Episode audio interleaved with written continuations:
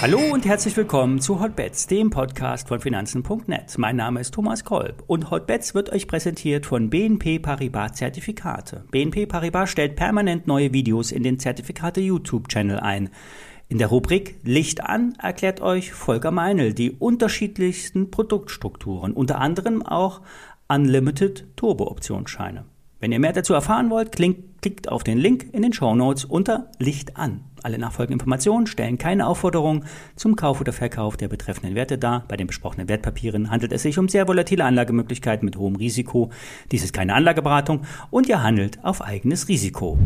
Ja, die Rede von Jerome Powell war kurz und heftig. Wie befürchtet hat er mit deutlich offenen Worten die zukünftige Politik der amerikanischen Notenbank dargelegt.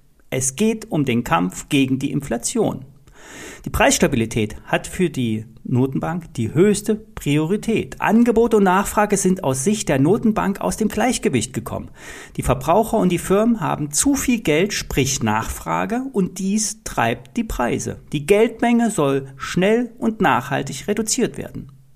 Die Notenbank wird erstmals in ihrer Geschichte in eine Rezession hinein die Zinsen massiv anheben. Joe Powell hat offen von Schmerzen gesprochen, die er mit seiner Politik den Haushalten und Firmen zufügen wird. Die Notenbank wird auf Wachstum verzichten. Hauptsache, die Inflation kommt zurück. Er begründet das historisch mit Paul Volcker. In den Jahren 1979-80 hat der damalige Notenbankpräsident Paul Volcker den sogenannten Volcker-Schock ausgelöst. Damals wurden massiv die Zinsen angehoben, weil man vorher der Inflation viel zu lange zugeschaut hat. Das Signal der Rede darf auf keinen Fall ignoriert werden. Es werden auf Jackson Hole Weichen gestellt und Trendwenden eingeleitet. Davon ist auch aktuell auszugehen. Das Fazit ist an den Kursen und an den Fed Fund Rates deutlich abzulesen. Die Zinsen steigen im September und den ganzen Rest des Jahres weiter an. Auch im nächsten Jahr wird nicht Schluss sein. Die Märkte hatten sich der Illusion hingegeben, dass im Frühjahr nächsten Jahres die Zinsen vielleicht schon wieder gesenkt werden könnten. Der Trade geht nicht auf. Die Kurse gingen am Freitag kontinuierlich abwärts. Und der Trend wird höchstwahrscheinlich anhalten. Zwar wird es immer wieder Erholungen geben, diese werden allerdings nur von kurzer Dauer sein.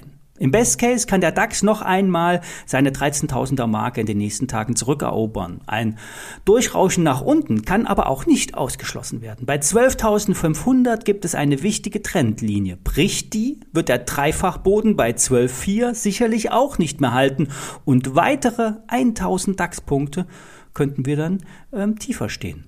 Beim Dow und S&P ist die Fallhöhe noch höher, denn bisher fiel die Konsolidierung noch moderat aus. Beim Trade der Woche greife ich noch einmal den US-Dollar auf.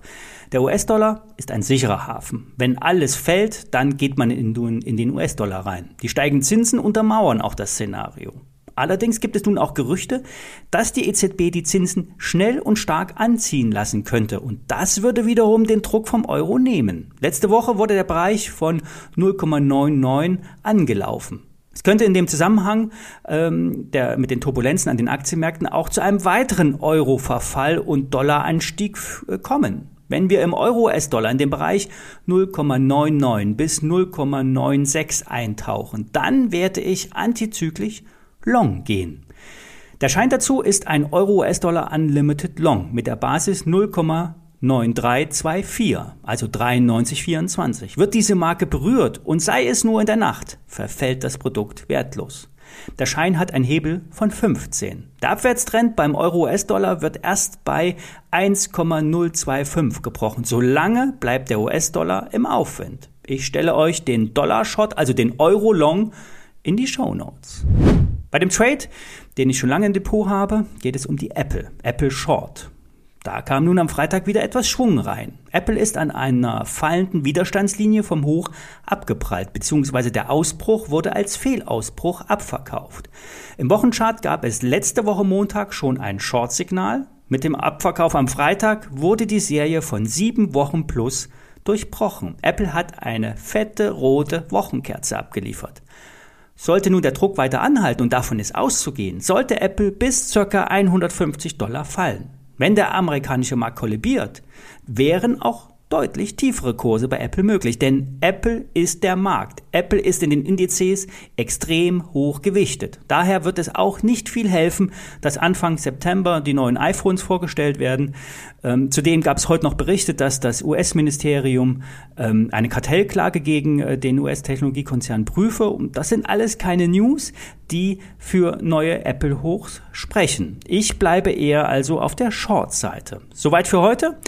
Alle äh, ISINs stelle ich euch in die Show Notes, inklusive den Links. Ich wünsche euch einen erfolgreichen Handelstag. Bis morgen.